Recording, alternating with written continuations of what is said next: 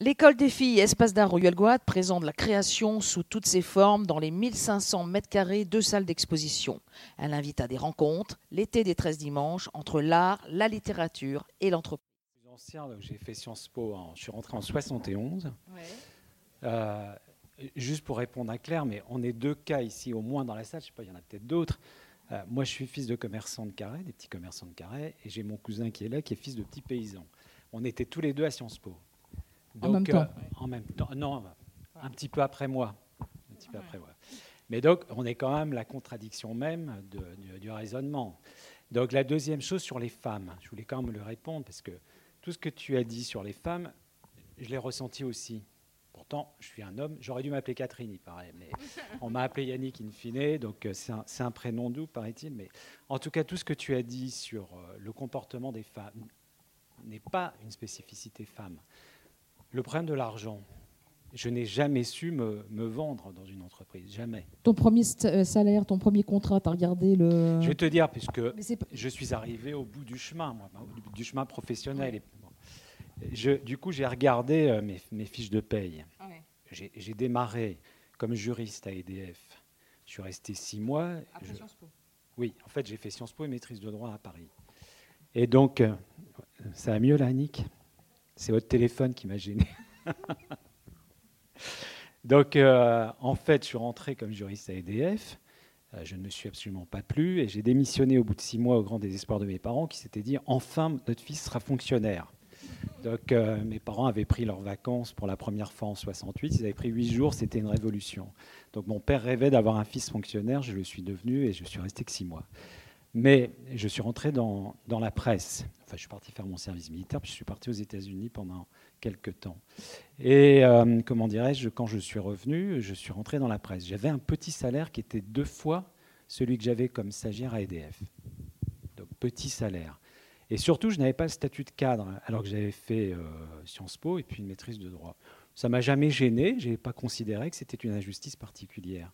Mais je ne dis pas ça juste pour répondre, mais c'est parce que ce que tu as vécu, je l'ai senti comme ça aussi. La deuxième chose, tu, parles de, euh, de comportement de bon élève. Effectivement, été aussi élevé comme ça. C'est-à-dire que euh, lorsque j'étais à l'école, on m'avait appris à bien travailler. Je travaillais correctement, j'avais des bonnes notes, et j'ai pensé que dans l'entreprise, ça serait la même chose. Là, je te rejoins. Ce n'est pas du tout le comportement adopté dans les entreprises. Donc je ne pense pas que ce soit une question d'homme ou de femme. Je pense que c'est une question de culture euh, sociale. En tout cas, c'était celle que j'avais moi dans mon petit lycée de Carré. Enfin, pour Sciences Po même. Je, comment est-ce que de Carré, tu as eu l'idée de, de faire Sciences Po? En fait, euh, j'avais absolument aucune idée de ce que c'était que Sciences Po, puisque mes parents n'avaient pas fait d'études. Parce que, excuse-moi de te couper, mais souvent les Parisiens qui sont à Sciences Po, c'est évident, euh, dès le CP, ils savent qu'ils vont faire Sciences Po. Là, je rejoins le propos, de, je rejoins le propos de Claire, mais c'était pas. Ils savent d'emblée qu'ils vont faire Sciences Po, qu'ils vont faire l'ENA, qu'ils vont comme ça, qu'ils vont publier. Pour eux, c'est évident. Donc toi, de. non, moi, tout simplement, euh, comme j'étais bon élève, en fait, on m'avait dit, bah, Yannick, tu seras médecin ou prof. Bon, bah, j'avais accepté ça comme ça. Je serais, on m'avait dit je serais médecin ou pas. Et ma tante, la sœur de ma mère, qui était celle qui avait réussi dans la famille, puisqu'elle était à Paris. On pourra revenir à ça si tu veux après. Elle me dit mais qu'est-ce que tu vas faire, euh, médecin ou prof? Tu vas gagner petitement ta vie. Petite vie, petit salaire, m'avait-elle dit. Et puis, euh, du coup, euh, je me suis renseigné. Je suis allé au bureau d'information et d'orientation au lycée de Carhaix. Il n'y avait rien sur Sciences Po. Et m'ont dit, on va, il faut qu'on qu'on commande une note, euh, un, petit opuscule, un petit fascicule qu'ils ont commandé sur Sciences Po. Et là, j'ai regardé ce que c'était. Et euh, ma mère m'a dit, euh, mais ah, il y avait le fils du pharmacien Carré, Guiguinou, je crois qu'il a fait Sciences Po. Donc je me suis un peu renseigné, effectivement, il avait fait Sciences Po, d'ailleurs il est ambassadeur de France aujourd'hui. Il avait 12 ans de plus que moi. J'ai essayé de le joindre, mais je n'ai jamais réussi à le contacter. Et euh, mon père m'a dit, si tu veux, ben moi, on, ira à Sciences Po tous les deux, et on va aller se renseigner pour savoir ce que c'est. Et on a demandé, on a demandé, là on est en 70, je venais d'avoir, 71, je venais d'avoir mon bac, et on a demandé à une vieille carésienne qui doit être décédée aujourd'hui, qui s'appelle Mademoiselle Lancien, dont le père était sénateur-maire euh, indélogeable pendant 40 ans. C'était un vieux radical socialiste qui était maire de Carhaix et devenu sénateur quasiment à vie, questeur du Sénat.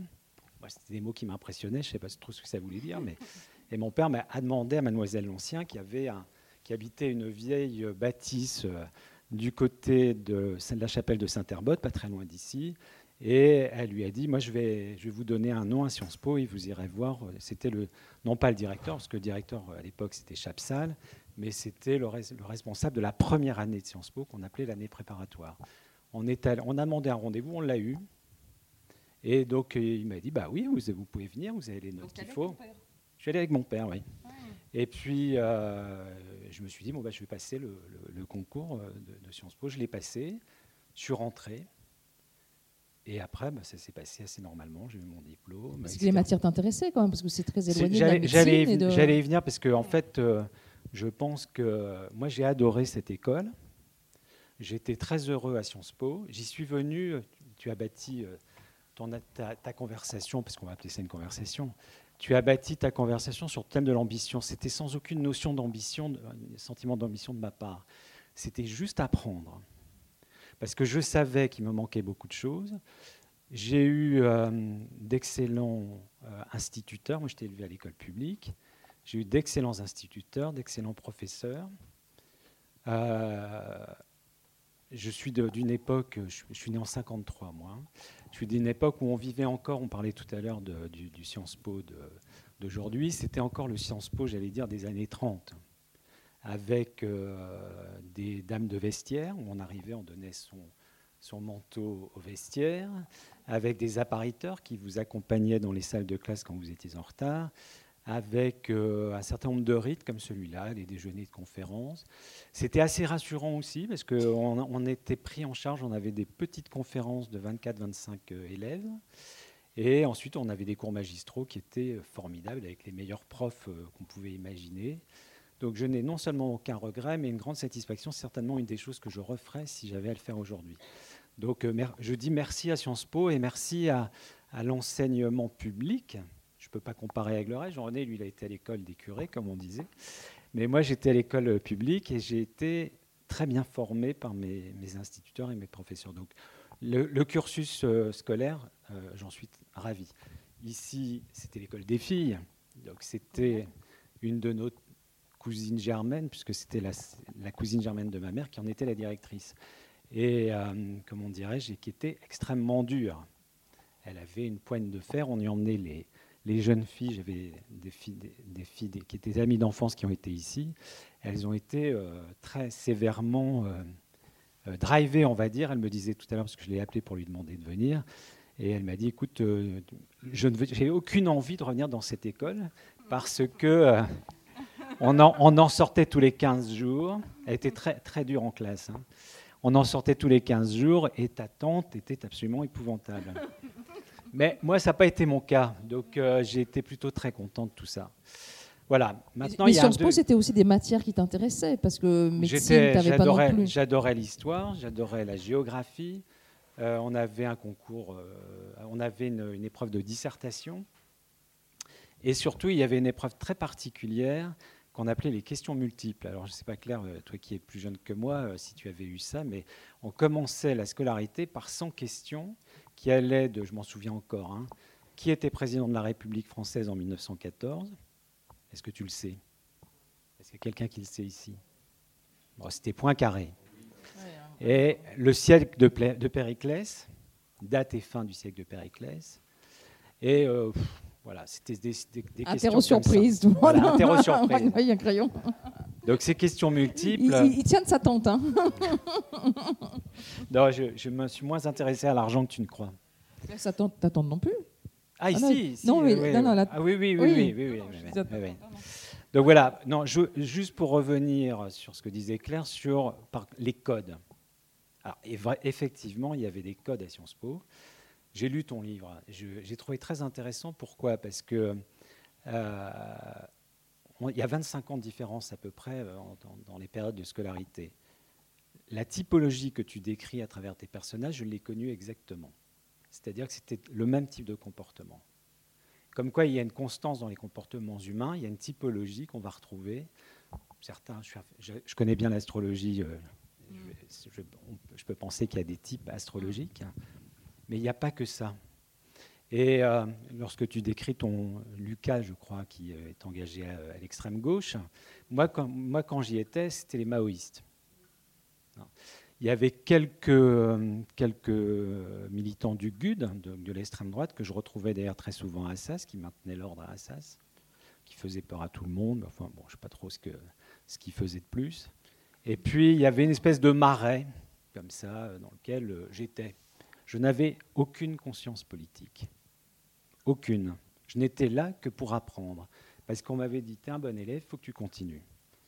Je ne dis pas qu'il faut être comme ça, mais je, te je décris l'état d'esprit qui était le mien. Et euh, une fois que j'ai eu mon diplôme, je me suis interrogé sur la suite. Comme je l'ai dit tout à l'heure, je suis rentré à EDF comme juriste, je ne me suis pas plu du tout. Et tu n'as pas voulu faire l'ENA pour euh, faire plaisir à ton père Je ne l'ai pas dit, mais j'ai préparé le concours de l'ENA pendant ma quatrième année de droit. Euh, je me suis rétamé euh, absolument lamentablement. J'ai dû, avoir 5 euh, dans l'épreuve de dossier, 7 dans les épreuves un peu plus littéraires. Alors que j'avais eu une, bonne scolarité à Sciences Po, je me suis rétamé, j'étais absolument nul dans le concours de l'ENA, au concours de l'ENA, et je n'ai pas recommencé. Et donc là, je suis parti faire mon service militaire, et je suis rentré tout à fait par hasard, mais alors vraiment par hasard. tout à l'heure, vous évoquiez les Afghans. Euh, j'avais une amie qui habitait au-dessus d'un restaurant afghan juste à côté de chez moi dans le 14e. J'y pense toujours parce que j'habite toujours au même endroit. Je suis assez conservateur. Et euh, comment dirais-je, euh, au-dessus, il y avait cette, fille qui fait un dîner de fin d'études. Et je me trouve à côté d'un garçon qui s'appelait Laurent Le Forestier. Je l'ai vu une fois dans ma vie, hein. jamais revu et euh, qui me dit Mais euh, qu'est-ce que tu vas faire maintenant? Bah, Je lui dis Écoute, euh, je vais faire mon service militaire, parce qu'on faisait encore le service militaire. Et je rentre dans l'armée de l'air et je pars faire mes classes à Mérignac.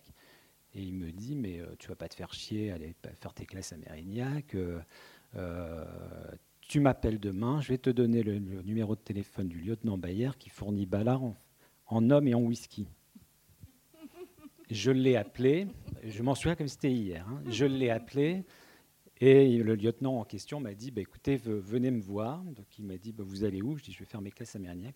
Bah, dans cinq semaines, je vous appellerai, vous viendrez à Paris. Cinq semaines après, ils m'ont rappelé et j'ai fait mon service militaire en face du fils de Raymond Barre, qui était un planqué, comme on disait à l'époque, du fils de Giraud, qui était ministre de la Défense. je me suis toujours demandé comment j'étais arrivé là. Donc tu vois qu'il y a une place pour les ploucs dans le système parisien. Il suffit d'avoir un peu de chance. Mais les codes, pour terminer là-dessus, les codes euh, sont euh, effectivement déterminants et ça c'est une chose que je n'avais absolument pas. Ça va, la politesse, savoir se tenir à table, ça allait bien parce que ma mère nous avait appris quand même et mon père nous tapait sur les, sur les mains quand on avait les, les, les coudes sur la table. Mais le langage, l'attitude, à adopter effectivement le, fait dans les soirées euh, de ne pas savoir danser, c'est tout à fait exact. Mais ça m'a jamais vraiment ennuyé non plus. Après, j'ai appris, j'ai demandé à des copines de m'apprendre à danser le rock. Euh, je, voilà, et puis je m'y suis fait comme ça petit à petit. Donc, euh, et ensuite, je suis rentré dans la presse. Et là, je voudrais dire un dernier mot sur, sur, les, sur le travail des femmes. J'ai toujours eu une femme comme patron. Je suis rentré aux échos, la propriétaire était Jacqueline Bétou, qui était la présidente. Elle intervenait directement. Il y avait 40 personnes aux échos à l'époque. Hein. Ensuite, j'ai quitté les échos, je suis parti au Nouvel Économiste. Ma rédactrice en chef s'appelait Marie-Louise Anthony. J'ai quitté euh, le Nouvel Économiste pour revenir aux échos. Là, j'étais rédacteur en chef, pas des échos, mais de leur mensuel. J'étais mon propre patron. Et ensuite, je suis revenu au Nouvel Économiste et j'avais une rédactrice en chef qui s'appelait Valérie Lecable. Donc, les femmes et euh, le problème du travail des femmes, ça m'a. D'abord, quand on est breton, je pense qu'on a. Il y a comme une forme de matriarcat dans la société bretonne. Et donc, euh, il y a une forme d'égalité. Euh, dans beaucoup de familles, en tout cas, c'est les femmes qui, dirigeaient. Et il y a une forme d'égalité de traitement. Moi, j'ai jamais vu, euh, j'ai jamais eu le sentiment que ma mère était exclue de quoi que ce soit. Jamais.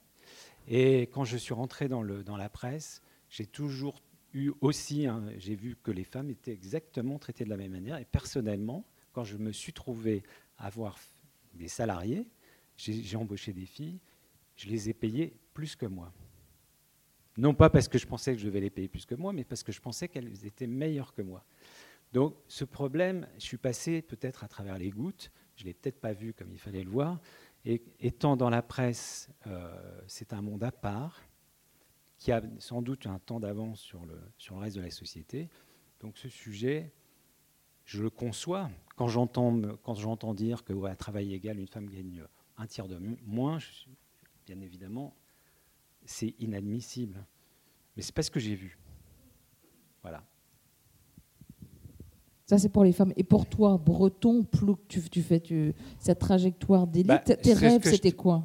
Tes rêves, euh, tu vois, euh, de vie à Paris, tu as vécu tout le temps à Paris aussi, tu n'es jamais revenu en Bretagne, vivre en Bretagne? À vivre, non, mais euh, j'y suis toutes les semaines, ma chère. bah, Raconte-nous, un peu ce, ah ce que tu fais, le miracle breton. Non, je voulais juste, puisque Stéphane Bugat du Télégramme euh, m'a appelé jeudi euh, pour me demander euh, ce que j'allais dire. Je lui ai dit, écoute, j'en sais rien. Ça fait deux fois que j'essaie d'appeler François. Je viens de découvrir que j'ai appelé sur un mauvais numéro. Et donc, je ne sais pas comment ça se passe, parce que je suis venu ici une fois écouter Mona Ozouf quand elle a parlé de la bibliothèque de Yann Soyer et son père. Et donc, je lui dis que je ne sais pas ce que Françoise veut. Donc, je, vois comment ça se passe. Et donc, j'ai réfléchi un peu à toutes sortes de sujets. Et lui, il m'a dit, euh, mais euh, vous avez écrit euh, Le miracle breton, donc il, y a, 25 ans de ça. Hein.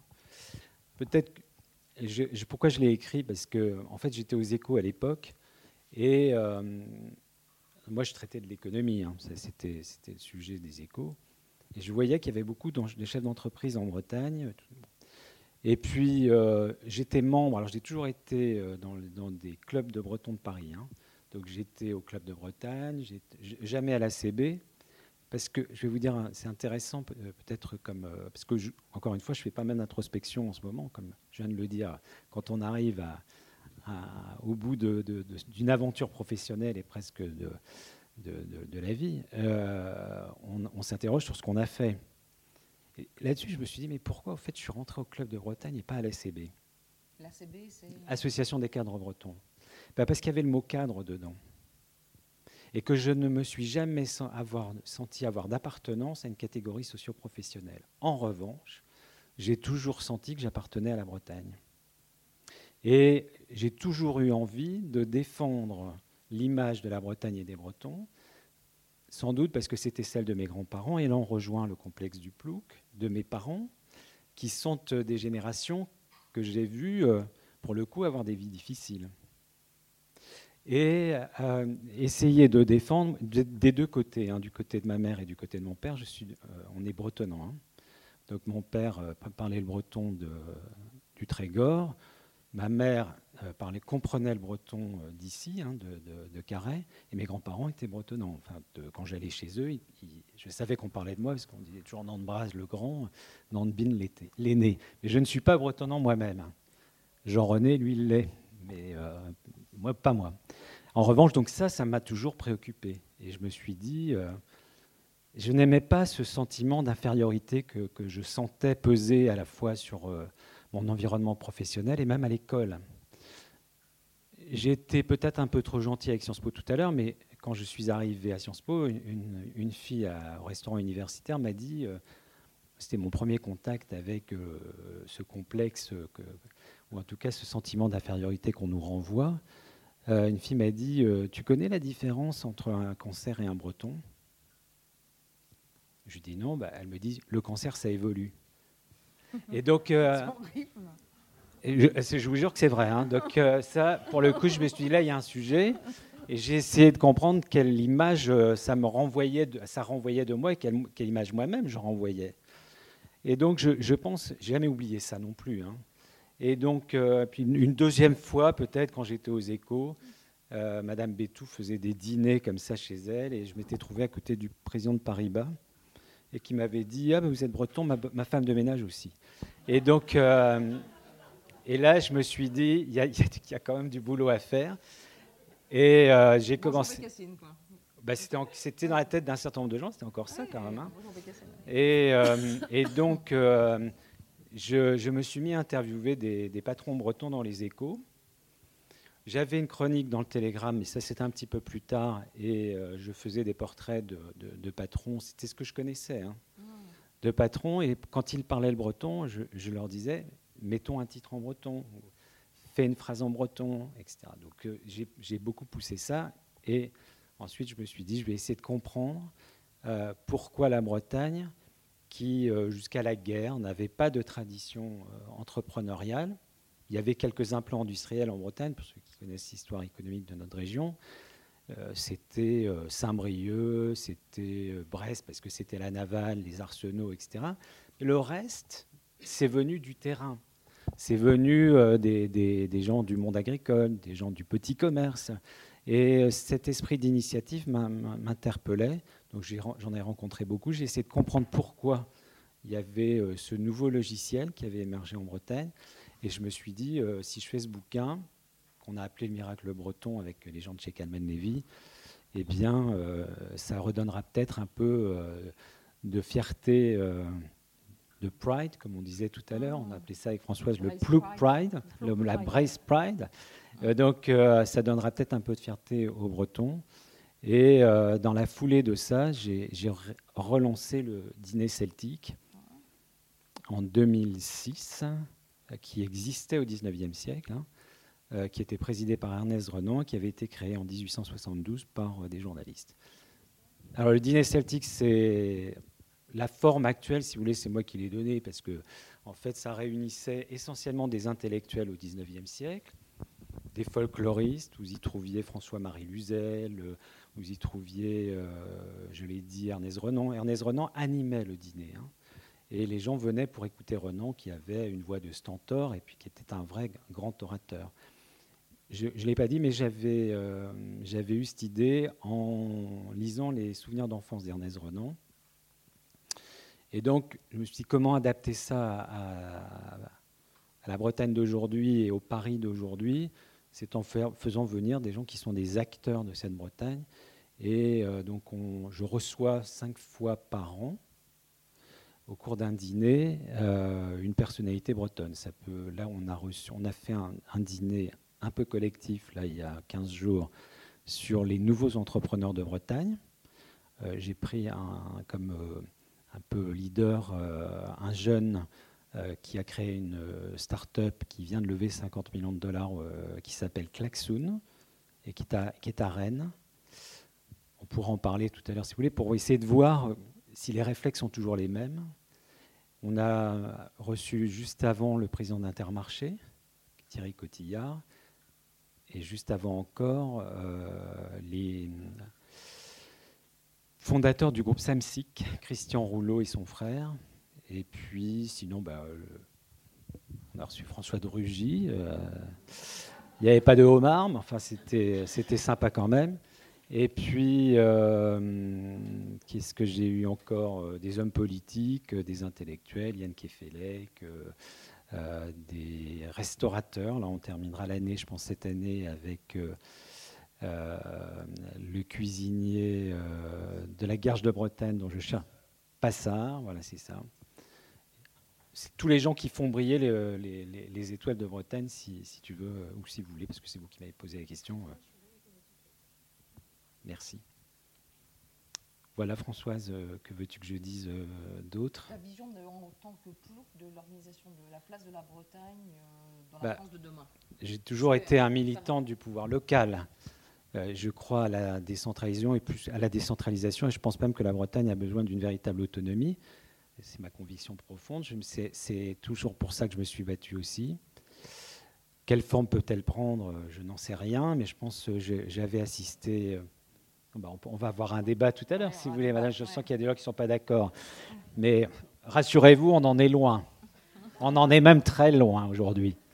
Donc, euh, Françoise a intitulé Ambition ou rêve. Ça, c'est ma part de rêve. Et puis l'ambition, je ne sais pas si j'en ai eu. C'est quoi la différence entre l'indépendance et l'autonomie? Parce bah, l'indépendance, tu, tu, deviens un État indépendant, ça n'a pas beaucoup de sens. Mais euh, ça n'a plus de sens. Je veux dire, bah, si on est dans une Europe, euh, vous êtes pour l'indépendance, mais pas l'autonomie, c'est ça? Pardon Vous êtes pour l'indépendance ah bon? On, après, cru dire, on, bah, passera le micro après, oui, madame. on verra.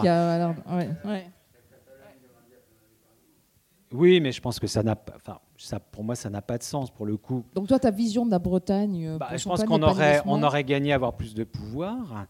Euh, d'abord parce que la décision euh, doit se prendre au plus près du terrain, j'en suis convaincu. Il n'y a pas de raison de transférer à un, à un échelon supérieur une décision qui se peut se prendre à un échelon inférieur. Un exemple Il y en a de multiples. Je pense qu'on peut confier des tas de fonctions à l'échelon local, y compris. un des problèmes aujourd'hui, enfin la France s'est construite sur un dialogue entre le local et l'État central. Hein. Donc, euh, mais cet état, central a trop de pouvoir. On voit bien les, ravages de la centralisation, des perditions euh, dans l'efficacité de la décision, des perditions d'argent. Euh, et, je pense qu'une région, on est quand même mieux, mieux à même de voir ce qui est bon pour nous quand on est tout près on est tout près du terrain. On pourra rentrer plus dans, ce sujet-là, mais donc euh, voilà, ma conviction, c'est que euh, la Bretagne, euh, j'ai écouté à l'Institut de Locarne, où était d'ailleurs Michel Moisan, quand ils ont fêté leurs leur 20 ans, est venu Fontanel, l'ancien président des Silors, le fils de l'ancien ministre. Et il avait dit, vous pourriez être la Suisse. J'en suis convaincu, je pense que la Bretagne pouvait être la Suisse. Pardon? Un État balte, euh, ce que tu veux, oui. Donc, quelles sont les richesses de la Bretagne pour toi aujourd'hui? Euh, économiste. Bah, euh, bah, je, pense, moi je crois beaucoup. l'idée que pour organiser, mais pour organiser les choses, il faut qu'il y ait une richesse, faut y ait. Je crois que c'est une, chose sur laquelle je, vous rejoins, je te rejoindrai, parce que je suis comme, je suis comme toi, je, je crois d'abord à l'humain. Et je pense que ce livre, je n'avais pas du tout euh, eu d'écho favorable pour ce bouquin euh, quand il était sorti. Il a, très bien marché puisqu'il était épuisé, mais en fait, c'est un bouquin qui ne rentrait pas dans les. Je dirais, si on regarde euh, la Bretagne d'aujourd'hui, elle était très souvent analysée par des géographes. C'est assez curieux, mais en même temps, c'est une, dimension importante, puisqu'on ne comprend pas la Bretagne si on ne connaît pas sa géographie. Mais c'était souvent les géographes qui faisaient l'économie, l'analyse économique. Et moi, je ne rentre pas dans un système. C'est-à-dire que je crois que ce qui a fait la Bretagne, c'est tout simplement les gens qui y habitaient. La volonté qu'avaient un certain nombre de gens de sortir de l'ornière, la volonté qu'ils avaient de sortir collectivement leur région de l'ornière, ça c'est une caractéristique des Bretons. Et euh, je crois énormément au collectif, et ça, je pense que c'est la principale force de la région. La deuxième, ça a été, je pense, une émulation en matière d'éducation. C'est-à-dire que, je l'ai dit tout à l'heure, euh, Jean-René était à l'école des, frères, moi j'étais à l'école publique, et tous mes autres cousins étaient chez les curés. Mon père était un laïc et euh, n'a jamais voulu qu'on ait euh, d'éducation religieuse. Et en fait, il y avait une, euh, une sorte d'émulation entre les deux systèmes scolaires. Ça n'a pas empêché d'avoir des bons élèves dans les deux.